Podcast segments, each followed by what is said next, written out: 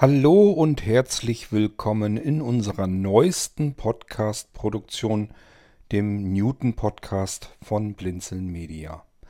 Dieser Podcast wird in Zusammenarbeit mit Frank Winterstein produziert. Frank Winterstein hat ein Audiomagazin, das nennt sich Bild der Wissenschaft und er hätte gerne ein wenig mehr Hörer für sein Audiomagazin. Das Ganze rechnet sich noch nicht. Wird also über äh, ein Abo ähm, finanziert das Ganze und erhoffen natürlich auf diesem Wege mehr Bekanntheitsgrad zu erreichen und dass ihr fleißig eventuell euch für Bild der Wissenschaft interessiert, für sein Audiomagazin. Was wir hier also im Newton Podcast drin haben, sind einzelne Beiträge eben aus diesem Audiomagazin Bild der Wissenschaft. Mein Name ist Kurt König und viele von euch werden mich wahrscheinlich schon aus unseren anderen Podcast-Produktionen hier von Blinzeln Media her kennen. Und ähm, der Frank ist somit auch an mich herangetreten, hat eben das Problem, dass er noch nicht genug Hörer für sein schönes Audiomagazin hat und hatte mich gefragt, ob ich ihm irgendwie weiterhelfen könnte. Nun gut, Blinzeln Media macht selbst genügend Audioproduktion und wir haben etliche Podcasts. Was liegt also näher, als das wirklich gut aufbereitete Audiomagazin von Frank äh, herzunehmen und einen Podcast zu machen, einen weiteren bei Blinzeln? Und ähm, dann habe ich geschaut, okay, Bild der Wissenschaft, es geht um wissenschaftliche aber recht allgemeinwissenschaftliche Thematiken. Das heißt, ähm, es ist nicht unbedingt speziell jetzt nur in einem Bereich der Wissenschaft, sondern das spielt alles Mögliche mit rein, Naturwissenschaften und, und, und. Ähm, und ich habe mich bei Blinzeln natürlich umgesehen, weil wir immer so gerne die Produktion, das, was wir machen, so ein bisschen ähm, auch verknüpfen mit beispielsweise unseren Foren, unseren Mailinglisten, unseren WhatsApp-Gruppen, alles, was dazugehört. Blinzeln ist eine riesengroße Internet-Community mit wirklich eigentlich so ziemlich allen möglichen Themen, die in unserem Themenspektrum drin sind. Und wir versuchen das Ganze so ein bisschen zu gruppieren. Das heißt, auch der Podcast sollte irgendwie sich einfügen in das Blinzeln-Universum. Sprich, ich schaue mal nach, was haben wir denn da schon. Es gibt eine Mailingliste bei Blinzeln ähm, also für E-Mails und ähm, die heißt Newton. Die dreht sich genau um solche wissenschaftlichen Themen. Ähm, somit kann ich euch hier in der ersten Podcast-Episode in die Newton-Mailingliste von Blinzeln gerne einladen. Ist natürlich, so wie der Podcast und alles andere auch, ähm, vollkommen kostenlos und unverbindlich. Wenn ihr euch in der Newton-Mailingliste anmelden möchtet, macht ihr das mit einer leeren E-Mail, die ihr sendet an Newton, also N-E-W-T-O-N, Minuszeichen, subscribe, S-U-B-S-C-R-I-B-E,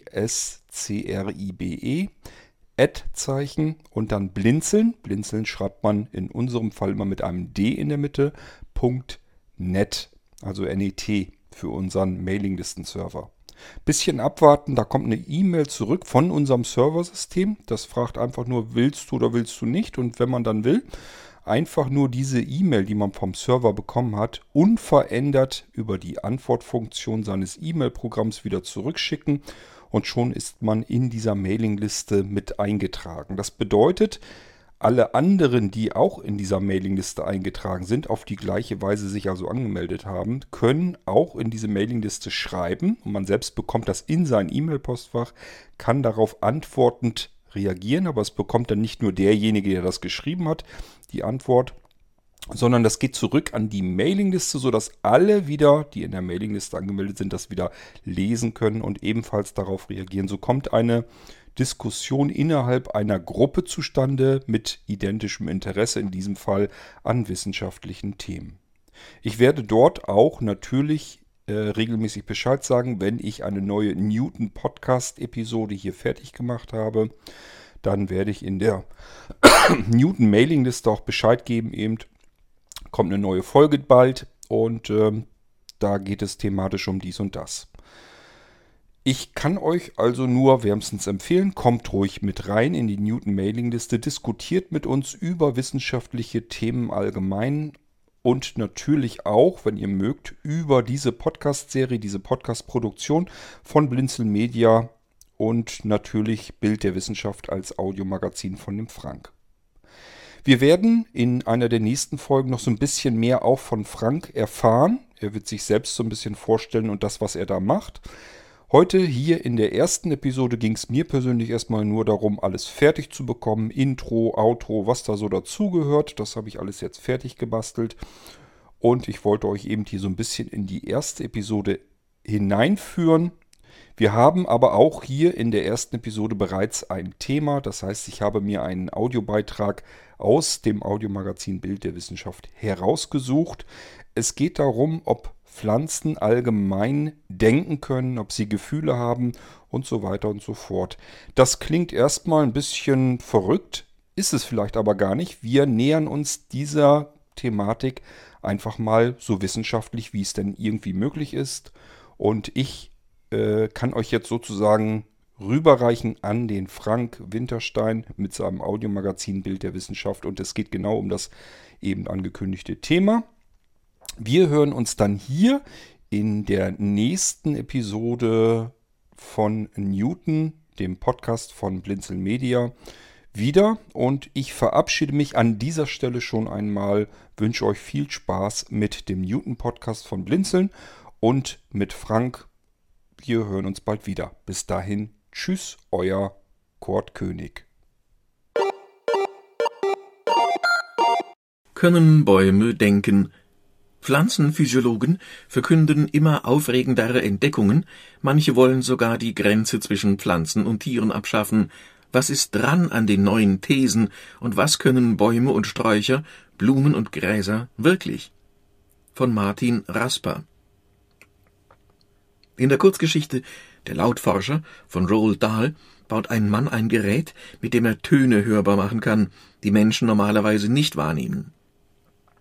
Als er das Gerät im Garten ausprobiert, hört er einen entsetzlichen, durchdringenden Schrei. Erschrocken blickt er sich um, aber er sieht nur eine Nachbarin, die Rosen schneidet. Da war er wieder, dieser kehlose, unmenschliche Schrei, scharf und kurz, sehr klar und kalt. Der Ton hatte etwas Metallisches, Mollartiges, wie er es nie zuvor gehört hatte. Der Mann überprüft das Phänomen, indem er mit der Axt in einen Baumstamm schlägt. Diesmal hört er ein raues, tonloses Dröhnen, ein brummendes, tiefes Ächzen, nicht schnell und kurz wie der Aufschrei der Rosen, sondern langgezogen wie ein Seufzen.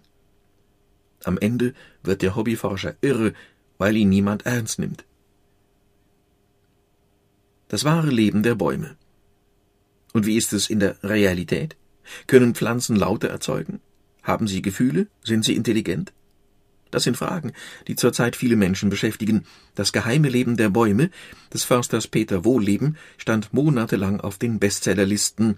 Demnach können Bäume einsam sein, trauern oder sich freuen. Sie zeigen Mitgefühl, haben Charakter und kümmern sich um ihre Kinder.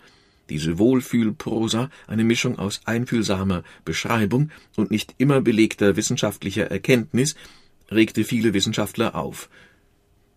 Der Biologe Torben Halbe schrieb eine Entgegnung. Das wahre Leben der Bäume und der Göttinger Professor Christian Ammer stieß eine Petition an. Fakten statt Märchen, Wissenschaft statt Wohlleben, die fast 5000 Menschen unterschrieben. Ein erstaunlicher Vorgang, der zweierlei zeigt, das Thema emotionalisiert, und man kann hier offenbar einige Dinge sehr unterschiedlich sehen. Denn auch seriöse Forscher wollen unseren Blick auf die Pflanzen verändern, etwa Stefano Mancuso von der Universität Florenz. Unser Bild von den Pflanzen, meint Mancuso, sei einseitig und voreingenommen, das zeige sich schon an dem abwertenden Wort vegetieren. Dabei seien Pflanzen uns etwa bei der Sinneswahrnehmung weit überlegen. Es sei deshalb an der Zeit, die traditionelle Unterscheidung von Pflanzen und Tieren aufzugeben. Und Daniel Chamowitz von der Universität Tel Aviv, der 2012 mit dem Buch Was Pflanzen wissen eine umfassende Übersicht zum Thema vorgelegt hatte, sah sich durch die Fülle neuer Erkenntnisse gezwungen, sein Buch komplett zu überarbeiten. Suche an der Wurzel. Besuch bei František Baluschka in Bonn, Institut für zelluläre und molekulare Botanik, fünfter Stock, weiter Blick zum Siebengebirge auf der anderen Rheinseite. Baluschka, Jahrgang 1957, aufgewachsen in der Slowakei, hat über die Struktur des Chromatins promoviert, war als Postdoc in Bristol, seit 94 ist er in Bonn.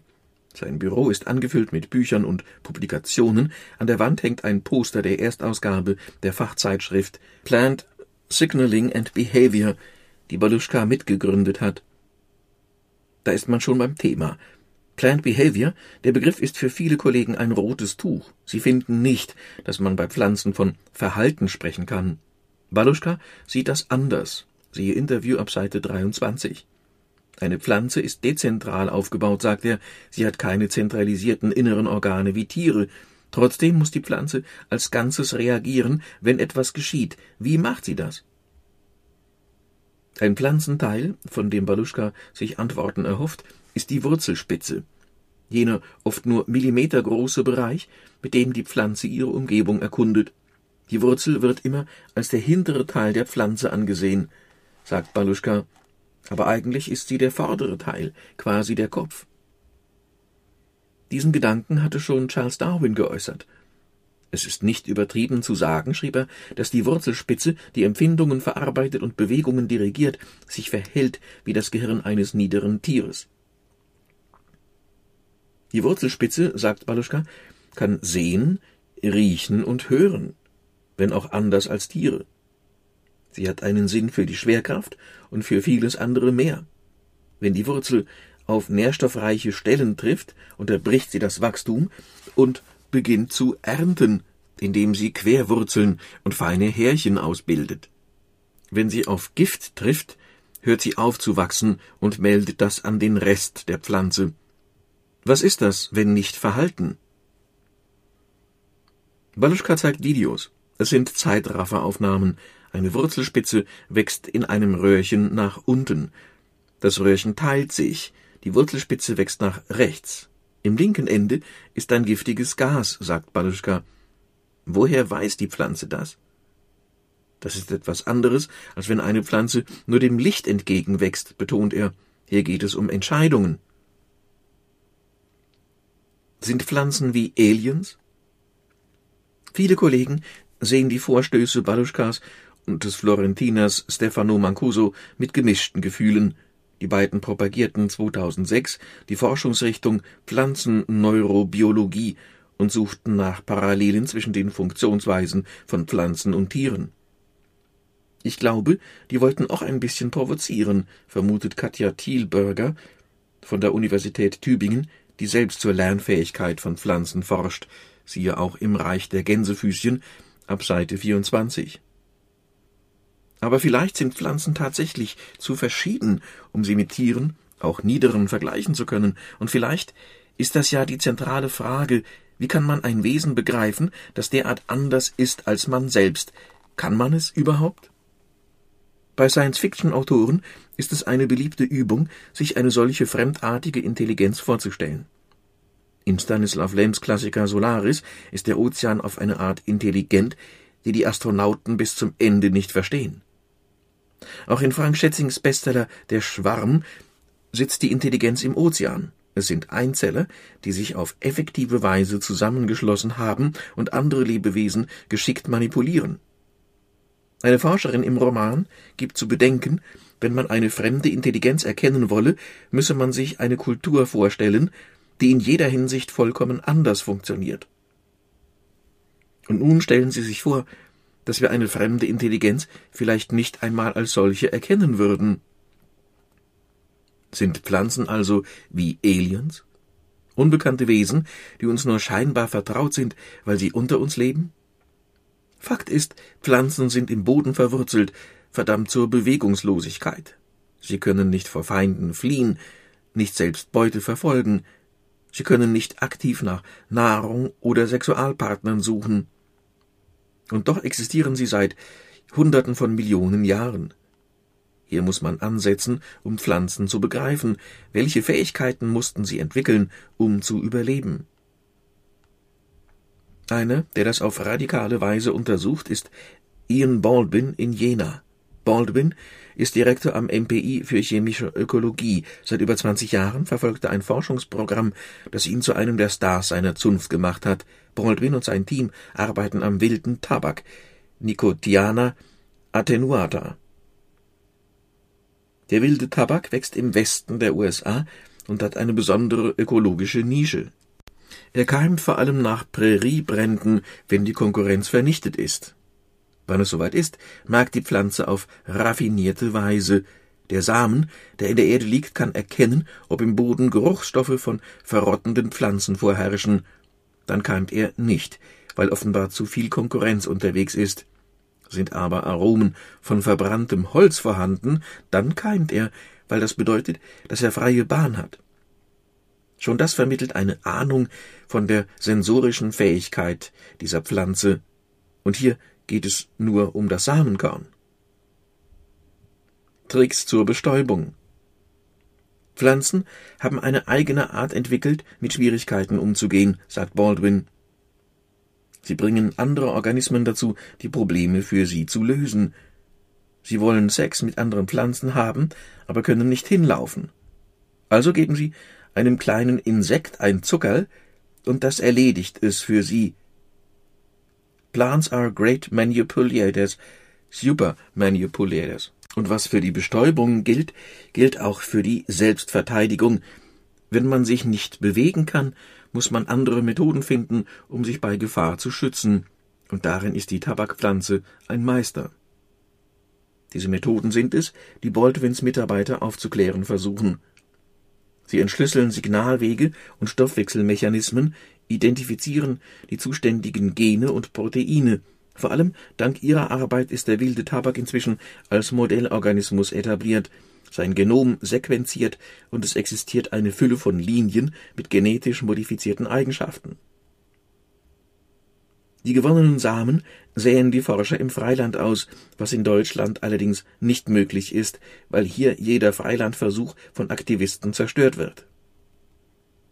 Sie führen ihre Tests deshalb in einer Feldstation in Utah aus, die der Brigham Young University gehört und die sie nutzen dürfen.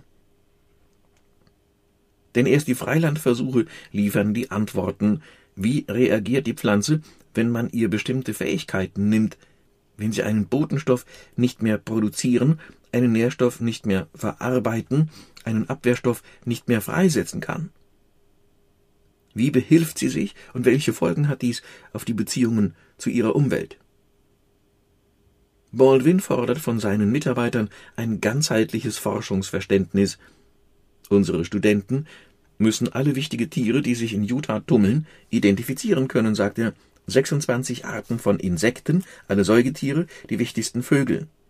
Wir wollen, dass die Naturforscher im umfassenden Sinn sind, im Humboldtschen Sinn.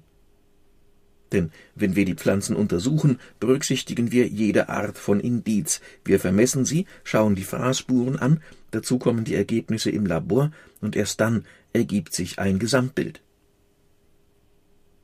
Das Bild vom wilden Tabak, das Baldwins Team zeichnet, ist erstaunlich. Es ist das eines ungemein erfindungsreichen Überlebenskünstlers. Wenn die Pflanze angegriffen wird, produziert sie bis zu 1700 verschiedene Substanzen. Sie kann verschiedene Angreifer voneinander unterscheiden und jeweils spezifische Abwehrstoffe freisetzen. Ihre wichtigste Waffe ist das Nikotin, das viele Schädlinge sofort umbringt, aber sie hat noch viele andere in ihrem Arsenal. Chemie, das ist ihre Methode, sagt Baldwin lakonisch. Pflanzen wie der wilde Tabak besitzen ganze Genfamilien, die nur für die Wahrnehmung der Umwelt zuständig sind. Die Pflanze wird von rund 60 verschiedenen Organismen bestäubt oder angegriffen. Dazu kommen rund 1000 Mikroben und etwa 500 Pilze, die mit ihren Wurzeln interagieren. Dieses komplexe Netz aus Beziehungen und Abhängigkeiten bildet das natürliche Umfeld der Pflanze und den Rahmen für ihr Verhalten. Der Tabak und sein liebster Feind. Im Flur auf dem Weg zum Gewächshaus hängen Dutzende großformatiger Fotos, die auf der Field Station in Utah aufgenommen wurden. Details der Pflanze, die Blüten, vor allem aber die Hauptfraßfeinde und das ganze Umfeld, eben die Puzzleteilchen, die das große Bild ergeben. Und hier, mit dem Anschauungsmaterial vor Augen, erzählt Baldwin, Die Geschichte der erstaunlichen Beziehung des wilden Tabaks mit seinem liebsten Feind, dem Tabakschwärmer Manduka sexta. Der Tabakschwärmer ist der bevorzugte Bestäuber des wilden Tabaks.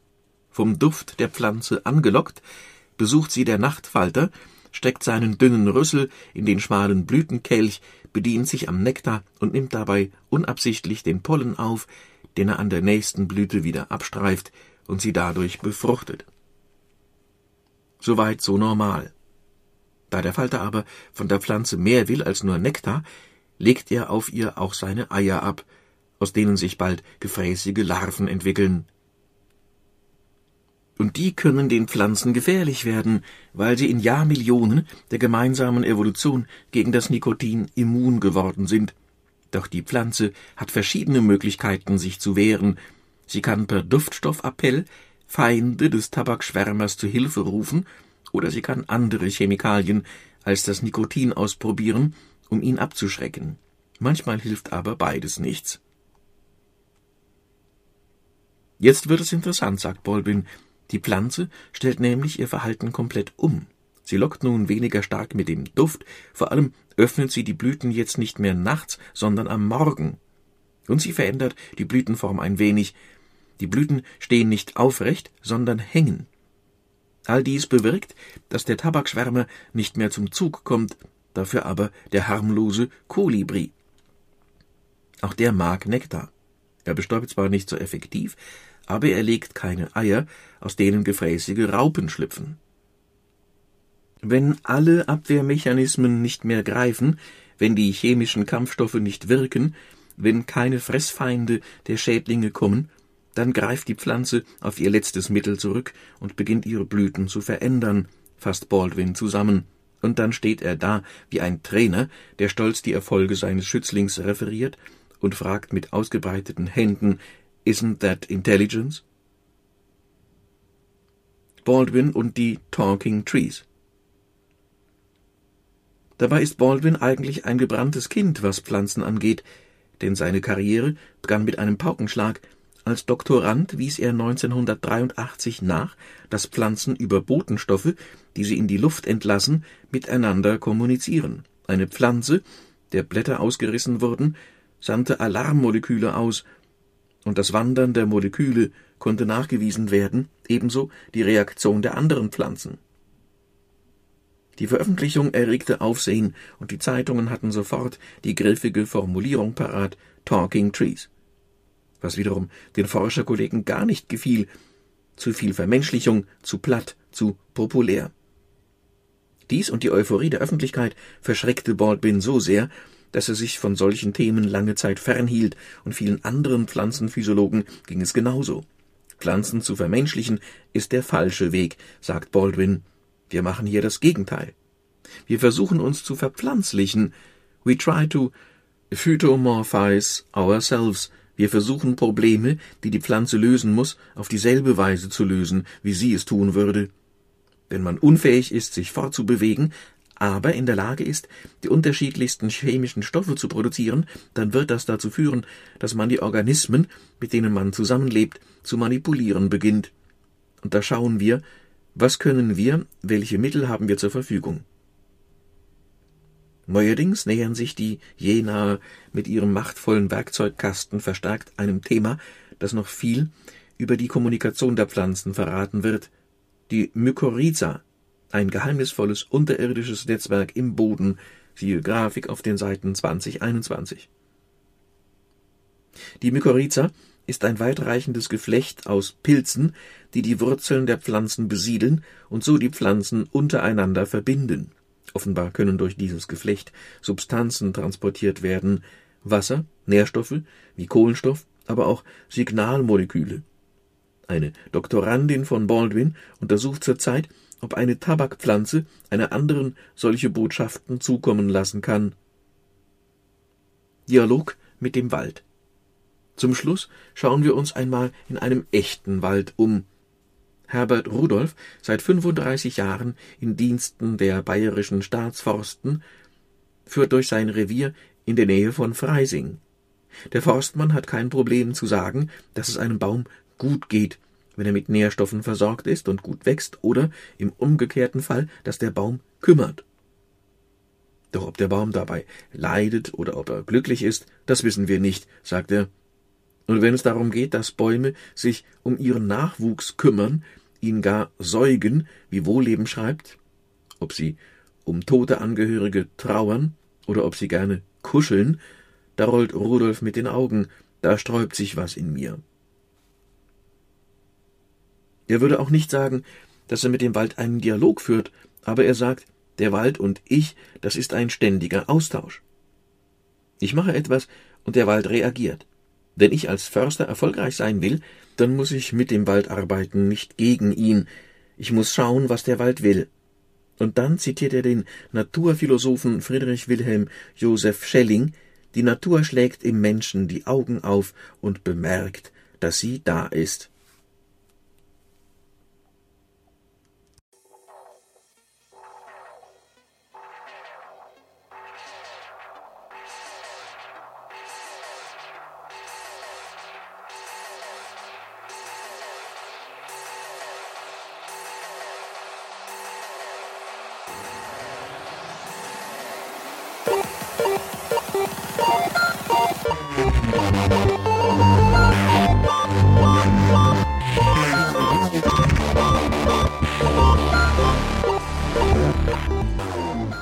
War Newton, eine Podcast-Produktion von Blinzeln Media in Zusammenarbeit mit dem Audiomagazin Bild der Wissenschaft.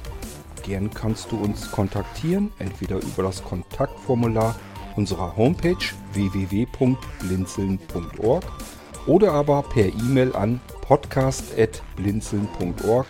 Immer dran denken, blinzeln schreibt man in unserem Fall mit einem D in der Mitte. Unser Podcast-Anrufbeantworter steht dir natürlich auch zur Verfügung unter der deutschen Telefonnummer 05165 439 461 und wenn du aus dem Ausland anrufst, einfach die vorangegangene 0 gegen die 0049 für Deutschland ersetzen. Wir bedanken uns für dein Interesse und freuen uns darauf, wenn du auch beim nächsten Mal bei einem unserer Podcasts wieder mit dabei bist.